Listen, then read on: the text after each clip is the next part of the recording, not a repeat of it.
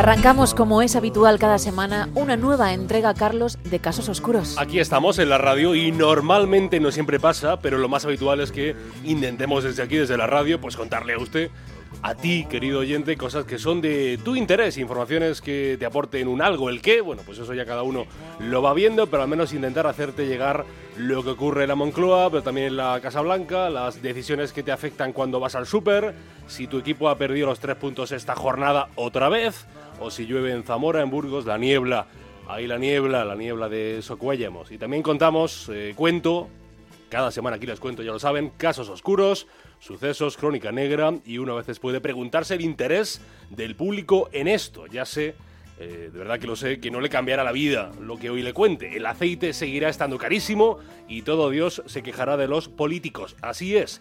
Eh, pero hay quienes acusan que contar los eh, sucesos es morbo, casi una filia, un interés patológico por lo desagradable, por lo cruel, por lo escabroso.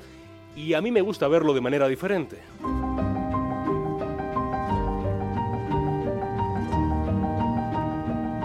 Me gusta pensar, es lo que creo, que lo que atrae la atención del oyente en los sucesos, en los crímenes, es, en el lado negro de la vida, es, esto de la, empatía.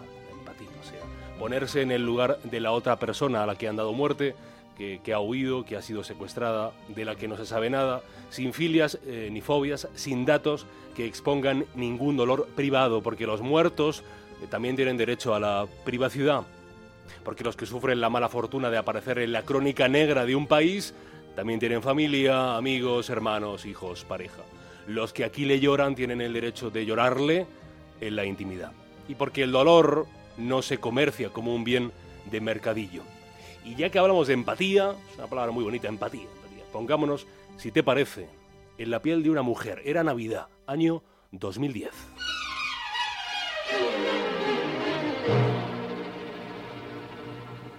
Ay, la Navidad. Odiada por muchos, pero lo sé, querida por otros tantos. Navidad, Navidad, sí, momento de compras en lugares con demasiada gente, de visitas a centros de ciudades con muchas personas. Navidad, sí, el lugar de los belenes y los chocolates calientes y las luces en la calle y las cenas. Mucha comida, ¿eh? Comida de Navidad con amigos, con parejas, con compañeros de trabajo. Las famosísimas cenas de empresa en Navidad. Si estamos ya en 2010, apunten la fecha, porque era tal día como hoy, 12 de diciembre, hace ya 13 años. Nos tenemos que ir a un, a un mesón castellano de la localidad madrileña de Boadilla del Monte. En él, los trabajadores de un supermercado de la localidad están, entre vinos, carnes, postres, celebrando estas fechas tan entrañables. Son momentos, están todos, ¿eh? Momentos de amistad entre personas que, ves casi todos los días del año, ¿no? con los que compartes espacio y tiempo, las cajeras del súper y las reponedoras y las encargadas y los charcuteros y los limpiadores y, los repartidores, todos mezclados bajo el bullicio propio de los restaurantes en España. Todavía por aquel entonces Instagram no, es, eh, no era lo que es hoy y TikTok ni estaba ni se le esperaba, pero eh, ya sé que sí, con los móviles se inmortalizaron los momentos de la cena y en una, como en otras tantas fotos, Aparece ella. Su nombre es María Piedad García Revuelta. Tiene 30 años, trabaja como cajera. Es la última foto que se tiene de ella con vida hasta la fecha.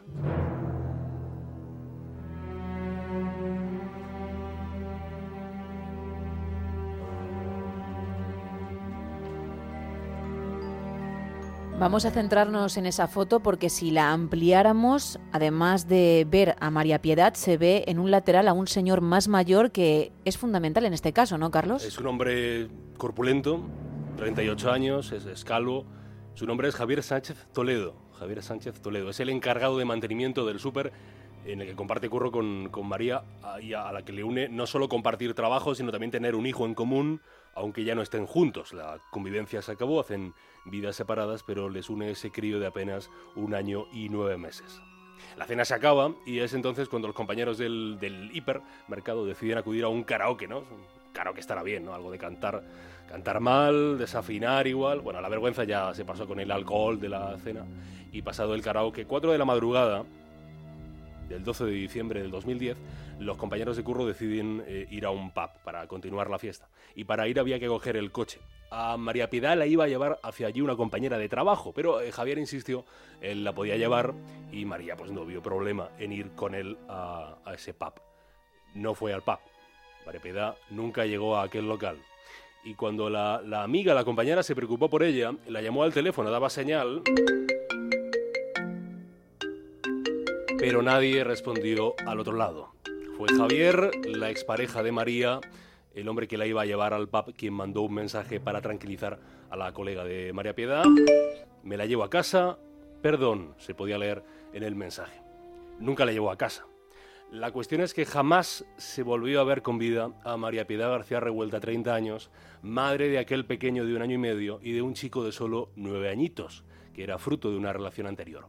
Desde aquella madrugada, tan fría quizá como la de hoy, nada se sabe del paradero de María.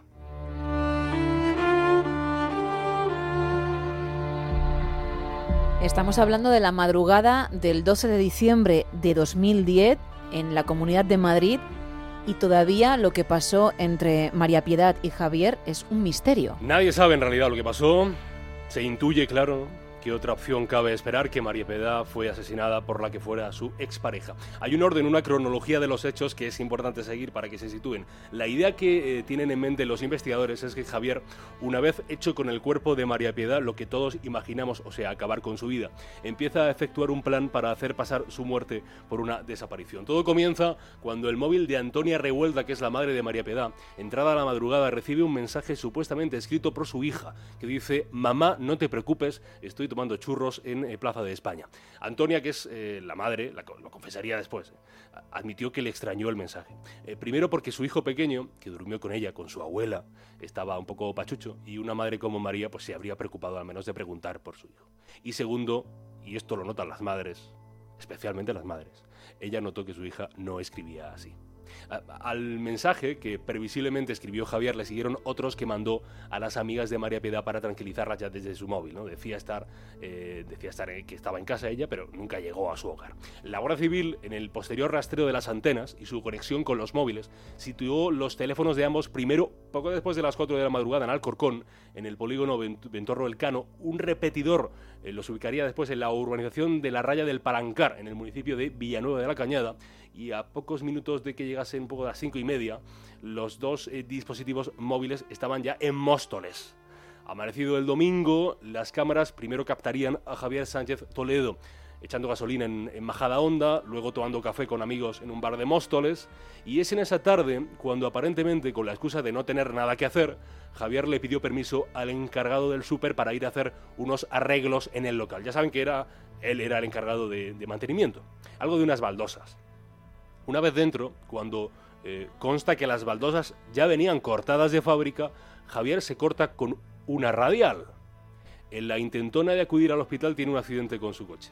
Un coche que sería eh, inspeccionado eh, por parte de la policía, pero más tarde o sea, después, después de algo que cambiaría aún más un suceso ya de por sí intrigante. Mientras que el lunes 13 de diciembre la madre de María Piedad denunció la desaparición de su hija, no sería hasta el martes 14 de diciembre del 2010 cuando Javier Sánchez, suponemos que atormentado por el crimen que había cometido, quizá aterrado porque le descubrieran, ya nunca se sabrá, se, deshizo de, su teléfono y del de ella, los, los tiró, acudió a una ferretería de la capital y compró una cuerda sin nota, sin confesión, sin explicación, en un paraje de San Lorenzo del Escorial, Javier Sánchez Toledo, 38 años, encargado de mantenimiento de un supermercado, se quitó la vida.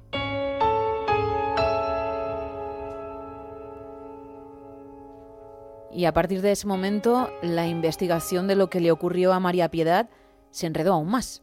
Una investigación que quedó en la nada, en el, en el pesar de no poder dar respuesta a dónde estaba María Piedad, qué había pasado aquella madrugada del 12 de diciembre del 2010, después de la comida en aquel mesón castellano de Boadía del Monte. ¿Había actuado Javier Sánchez solo para matar a su exmujer? ¿Había tenido algún cómplice? Y preguntas, algunas muy duras de hacer, como por ejemplo, ¿e-, ¿ella padeció mucho antes de perder la vida?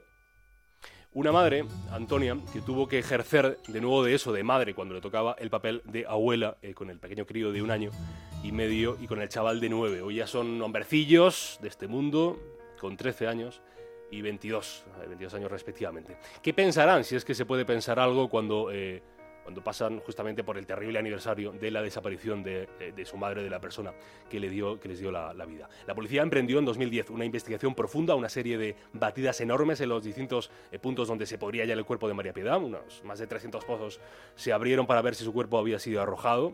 Nada.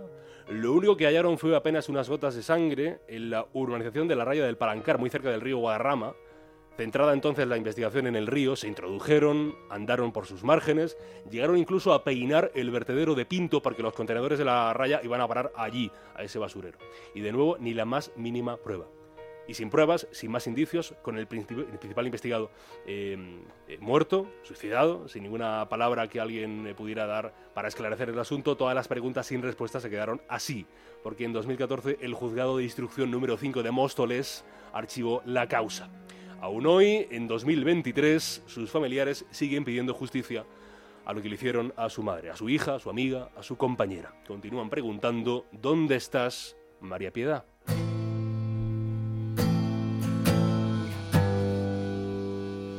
Todavía quedan incógnitas las que esgrime la defensa de la familia para reactivar esa investigación. Hay varias, entre ellas una jeringuilla encontrada en el coche de Javier. Las huellas de la jeringuilla pertenecen a él, pero nunca se analizó su contenido.